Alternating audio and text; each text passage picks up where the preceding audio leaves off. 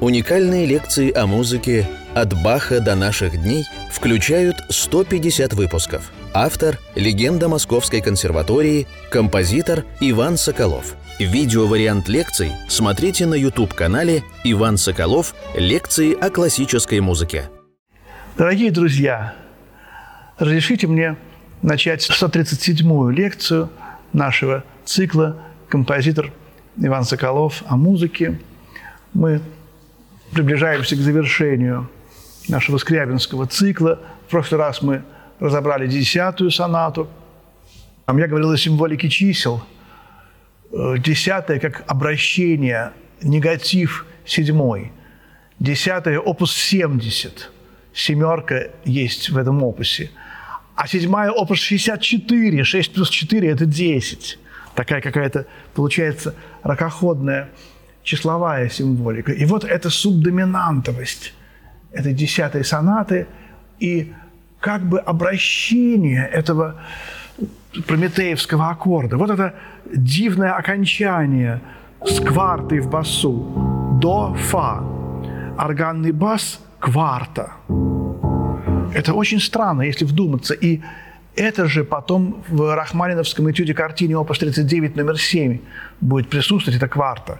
Там это будет от обиходного звукоряда. Здесь, конечно, ничего этого нет, но вроде бы нет. Но на самом деле можно какие-то фантастически далекие линии тоже провести сюда.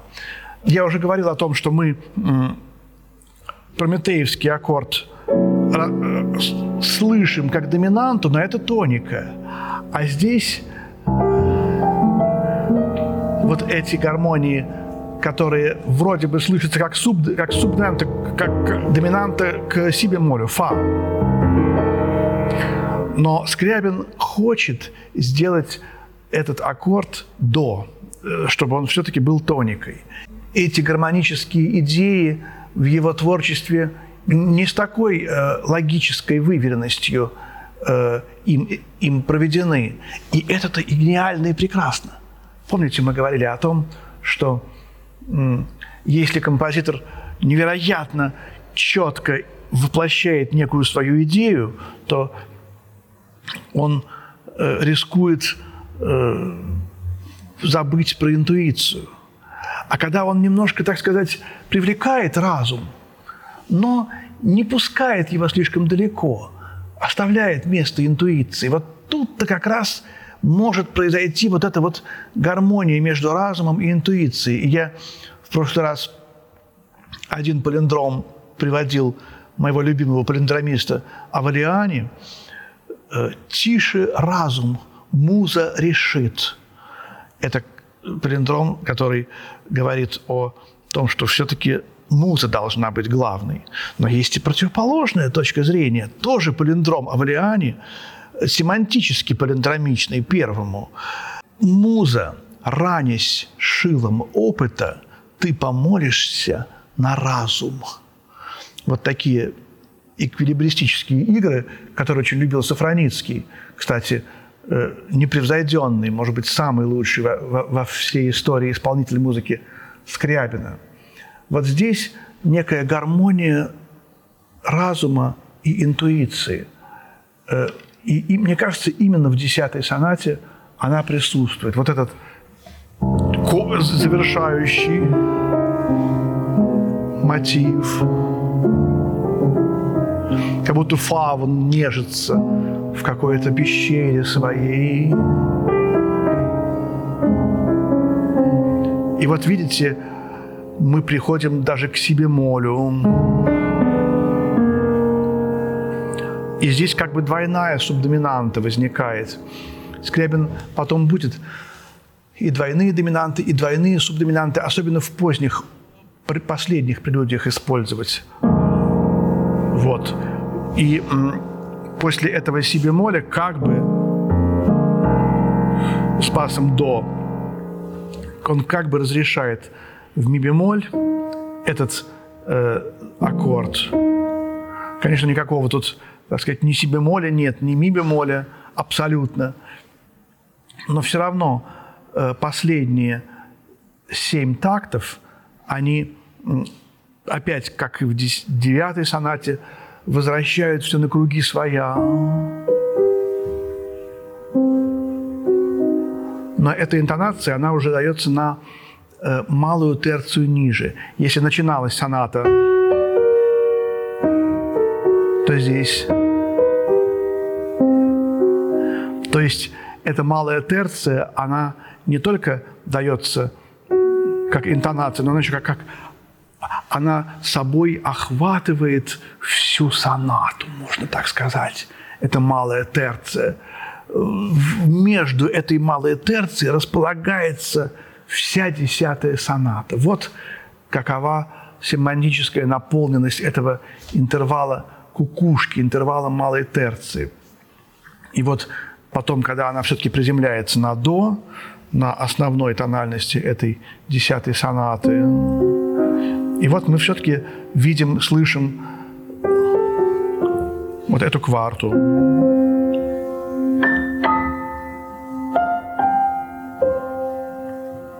И три основных э, субдоминанта, доминанта и тоника. И еще раз в басу это кварта, фа-до. Вот это удивительное какая-то еще немножечко не, не совсем познанная, по-моему, соната десятая, потому что она э, дает музыке Скрябина позднего ту свежесть, которую она как будто бы немножечко, чуть-чуть начала терять э, в восьмой сонате, в поэме «Ноктюрне», в каких-то вот таких нескольких сочинениях, может быть, 69-го опуса. И вот что же он делает дальше? Еще четыре опуса – 71, 72, 73, 74. Сегодня мы разберем э, две поэмы 71 и поэму «К пламени» 72. Эти два опуса. И вот в этих двух поэмах, опус 71, сразу же новая гармония.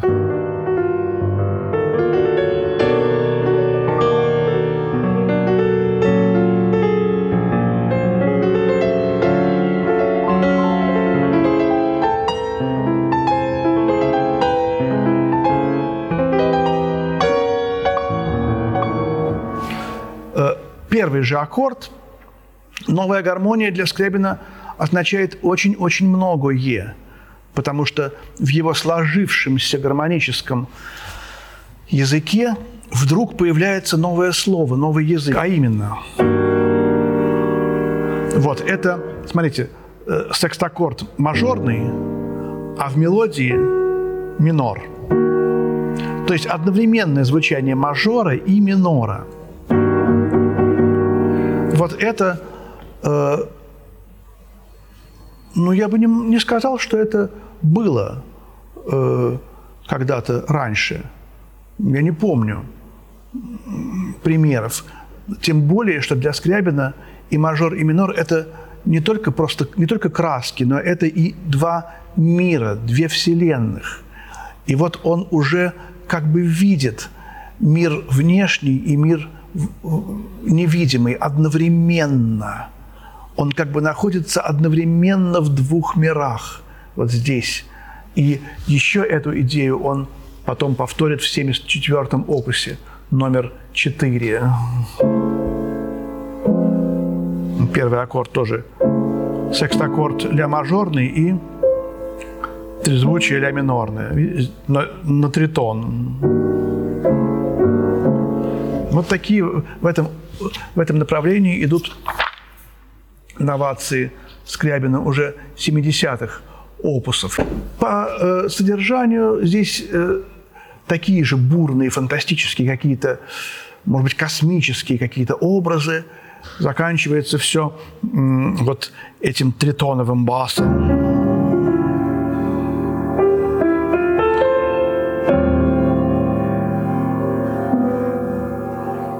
И вот очень редкий для Скрябина вариант прометеевского аккорда, где э, целотонная гамма разложенная.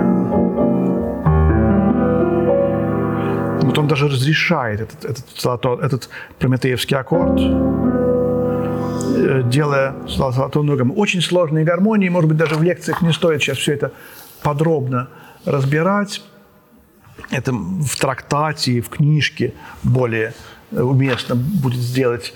Вторая поэма, опус 71, здесь можно сказать, что она для меня ценна прежде всего безумно, бесконечно упоительной красотой звучания.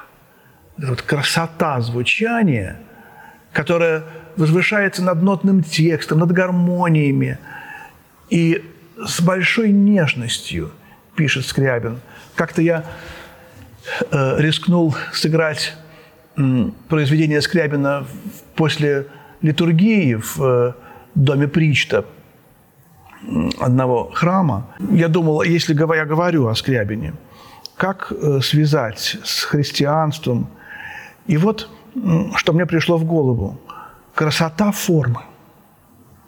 Ведь форма создана Богом, форма нашей Вселенной, форма человека, форма любого цветка – это все Божье создание. И поэтому вот эта красота, невероятная красота построения музыки, вообще любая красота, она от Бога. И поэтому вот эта мысль, что Скрябин, музыка Скрябина красива, а значит, она от Бога. Как бы еще излишнее доказательство, потому что все-таки много, часто говорят о том, что Скрябин не от Бога, по крайней мере, поздний.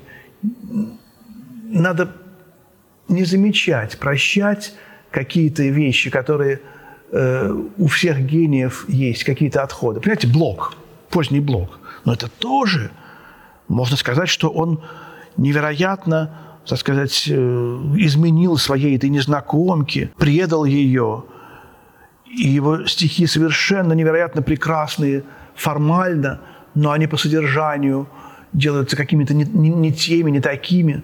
Но, понимаете, нельзя отделять форму от содержания. Это все едино. И даже 12, там, конечно, есть ужасные вещи, и он хотел перед смертью сжечь все экземпляры, ликвидировать из сознания человечества эту поэму. Вот. Но давайте лучше простим ему естественные заблуждения гения. Вот. И также точно здесь. То, что нам не нравится, лучше не замечать. У меня даже была такая теория, что вообще плохой музыки нет. Вот я не знаю.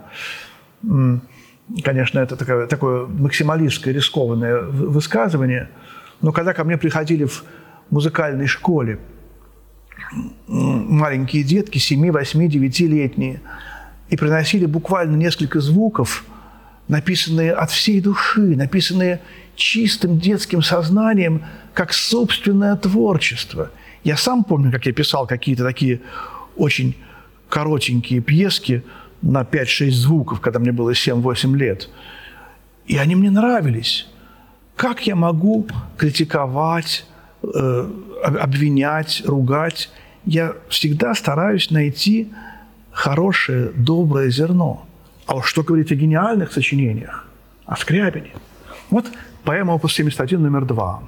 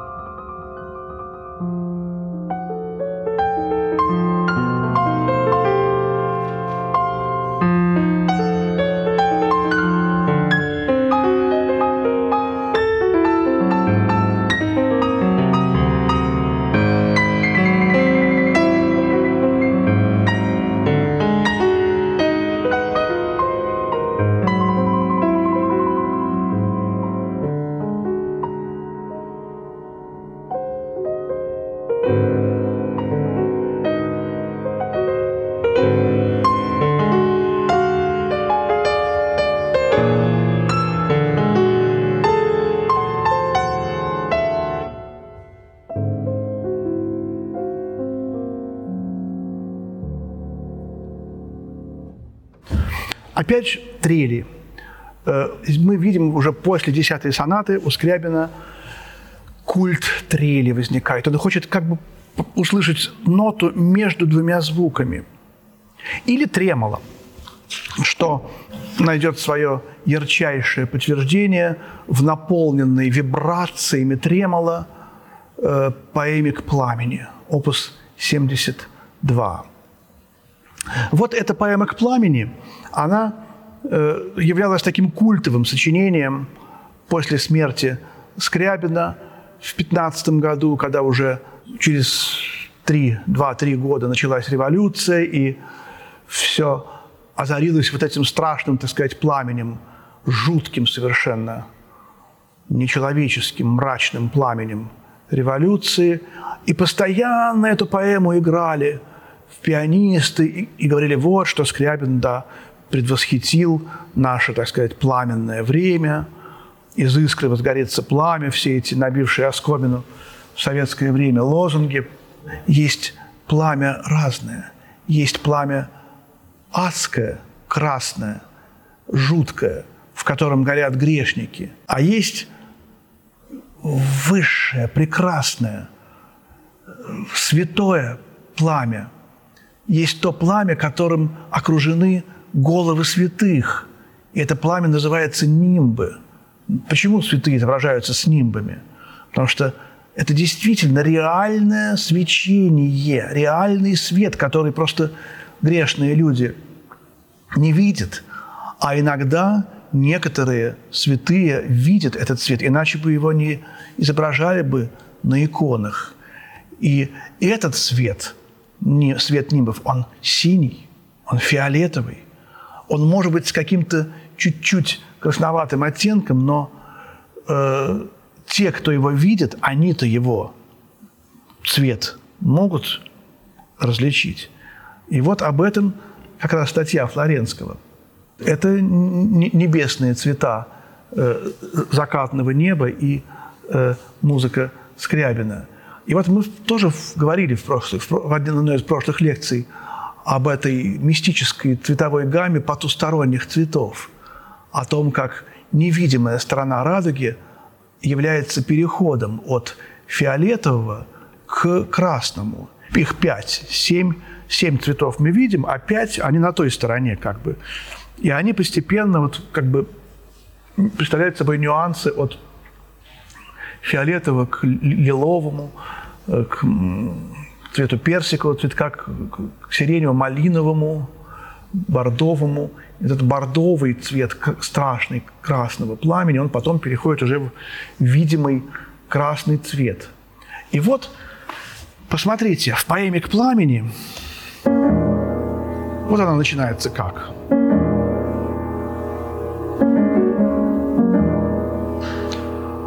Она начинается с баса ми. Нота ми в басу. У Скрябина эта нота, этот звук, вообще ми-мажор, а хоть это и тритон, но это все равно ми-мажор. Это означает именно синий. Причем даже голубой. Синий – это си, светло-синий. И здесь Поэтому ясно совершенно, что мы имеем дело со светом, синим, с прекрасным, яр... с хорошим, добрым, райским пламенем в этой пьесе. С тем пламенем, которым озарен будет тот самый вот Новый Иерусалим, который э, уже мы в десятой сонате услышали его, этот Новый Иерусалим – и он говорит о нимбе, которым будет окружен этот град Господень. Вот какое здесь пламя-то. Синее пламя. И поэтому, когда говорят, а, гори все синим пламенем, это имеется в виду газовая комфорка, что ли, я не знаю. Вот. Но это, конечно, уже такие шутки советские, синим пламенем. Но здесь именно хорошее, прекрасное, доброе, мистическое, голубое – нежное пламя, которое, которое не жжет, пламя, может быть, которое в субботу возгорается в храме у гроба Господня. Вот какое здесь пламя. И поэтому так, соответственно, этому, эту вещь не то, что надо играть, я не знаю, как ее надо играть, Э, ну вот начало, смотрите, сколько мы уже слышали у Скрябина таких начал. Восьмая соната.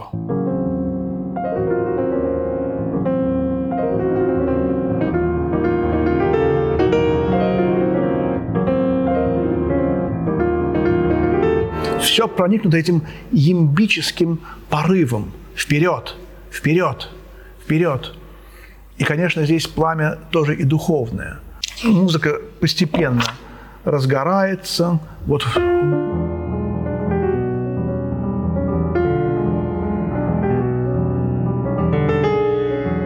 Потом уже эта интонация идет вниз. Вверх и вниз. Два очень важных направления. Как бы к миру видимому от невидимого и к миру невидимому от видимого. И последний, вот это вот трелеобразный, тремолообразный на секундах, какой-то почти уже просто вот э, разгорающейся гармонии. Любопытно, что все-таки вот в самом конце этот тритон превращается в мажор. И вот здесь э, ярчайший случай того, как гениальный художник Скрябин понимает, что трезвучие не может умереть. И он возвращается к мимажорному трезвучию. Не так, а так. Это доминант септаккорд, а потом...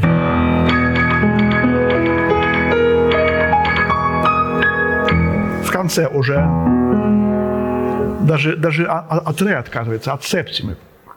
Здесь можно и Шонберга вспомнить, который тоже э, «Свидетеля из Варшавы» вдруг дал мажорное трезвучие, потому что понял, что вся эта его додекафония, она не является догмой, она является гениальным изобретением, но нельзя только на ней. И вот эти их э, находки, как бы возвратные находки, они украшают историю музыки. Безусловно, совершенно. Потому что вся история музыки не является одной сплошной, непрерывной линией, она является э, извилистой линией с возвратами. Эта поэма «К пламени» написана в сонатной форме, и это тоже, как и поэма «Ноктюрн», которую мы с вами разбирали, 61, опус 61, она является такой как бы вот несостоявшейся сонатой. Сонатой, которая не названа сонатой. Сонатная форма здесь как символ совершенной конструкции, самой сложной конструкции. Вот. Но все-таки то, что он именно вот эту самую, так сказать, невероятно неуловимую стихию огня подчинил вот этой э, мой, сонатной мощной конструкции, это тоже очень важно. Итак, дорогие друзья, мы послушаем поэму «К пламени», опус 72. 14 год.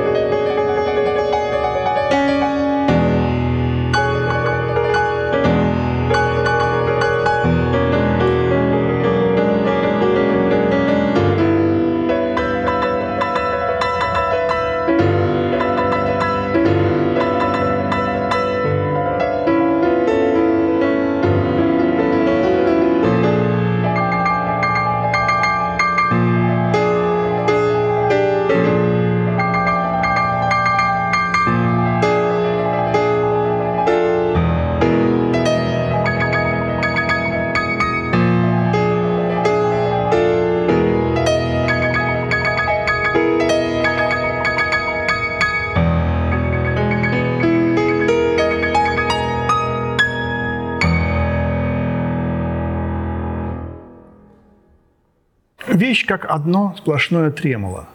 И у Мусорского тоже есть это. Поэтому здесь вот Скрябин и Мусорский как бы подают друг другу руки. Мы понимаем, почему и Скрябина, и Мусорского хотели увековечить в 19 году. Какой-то вариант Хованщины, да, это поэма «К пламени», вариант окончания последней сцены самосожжения раскольников. Весь мир сгорает в пламени, весь мир вот в этом пламени. В 14 году началась война, и Скрябин уже ужасался, тихо, шепотом говорил, это ужасно, но ведь война, она приближает, приближает вот мои вот эти планы.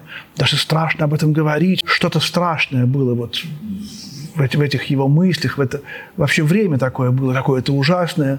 Э, и искусство, э, пророческое искусство, оно, э, в общем, шло к этому. Я, помните, да, говорил, что некая неизбежность была. Страшно, сладко, неизбежно надо мне бросаться в многопенный вал, вам, зеленоглазую наядой, петь плескаться у прибрежных скал, говорил Блок в стихотворении Зинаиде Гиппиус «Женщина, безумная гордячка». И здесь, конечно, вот какая-то неизбежность, как будто вот водопад несет, река устремляется вниз, и на, нас в лодке несет. В, это, в этом сочинении «К пламени» чувствуется что-то вот такое вот, типа болеро Равеля. Э, какая-то невероятная сила – которая устремляется в какую-то не то, не то вверх, не то, не то вниз, непонятно куда.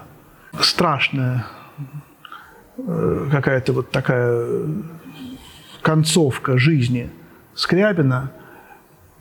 Это еще не последняя, не последняя лекция наша о Скрябине. Мы еще рассмотрим два последних его опуса, 73 э, и 74.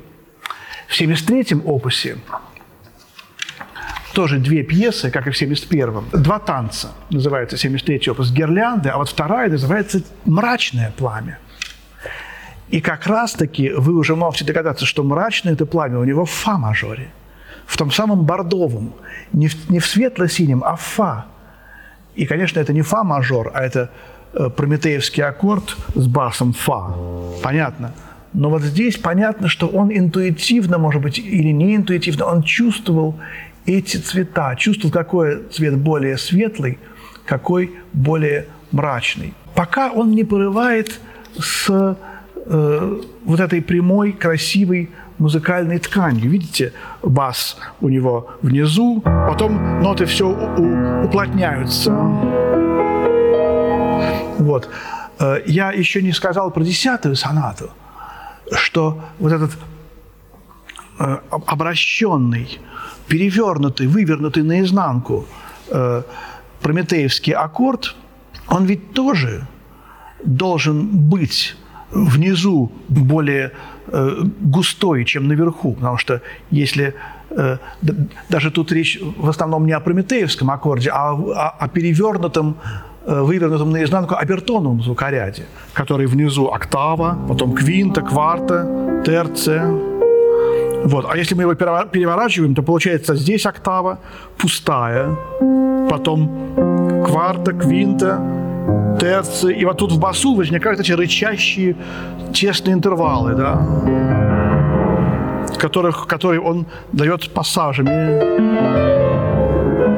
Вот. Эта его идея перевернутого мира, она как раз была продолжена Прокофьевым к которому мы обратимся после Рахманинова, но именно уже в это время молодой Прокофьев поражал всех своим новаторством, и именно он, ну, идея вот этих басовых, рычащих звуков, она, конечно, уже была у, Скре... у Брамса,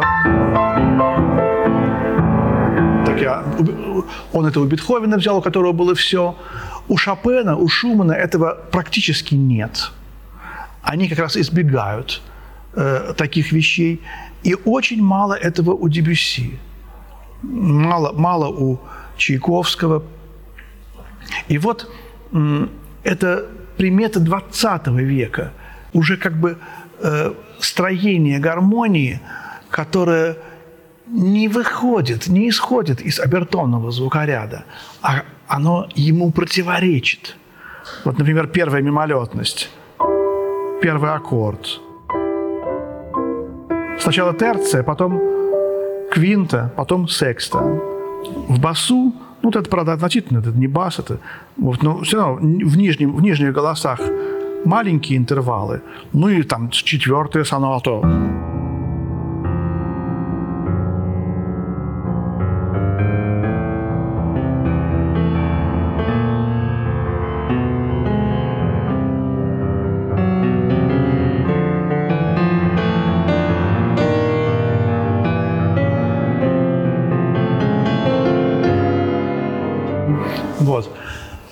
Вот подобного рода вещи говорят о том, что Скрябин уже начинал вот этот э, прорыв музыки к тому, что мы называем 20 век, к тому, что музыка начинает изображать некрасивое, что музыка начинает поднимать с земли то, что раньше бросали как мусор музыканты, поэты. Поэты то же самое делают. Загадка, а чем бы он занимался, если бы он жил бы дольше, до 20-го, 30-го, 40-го, 50-го года?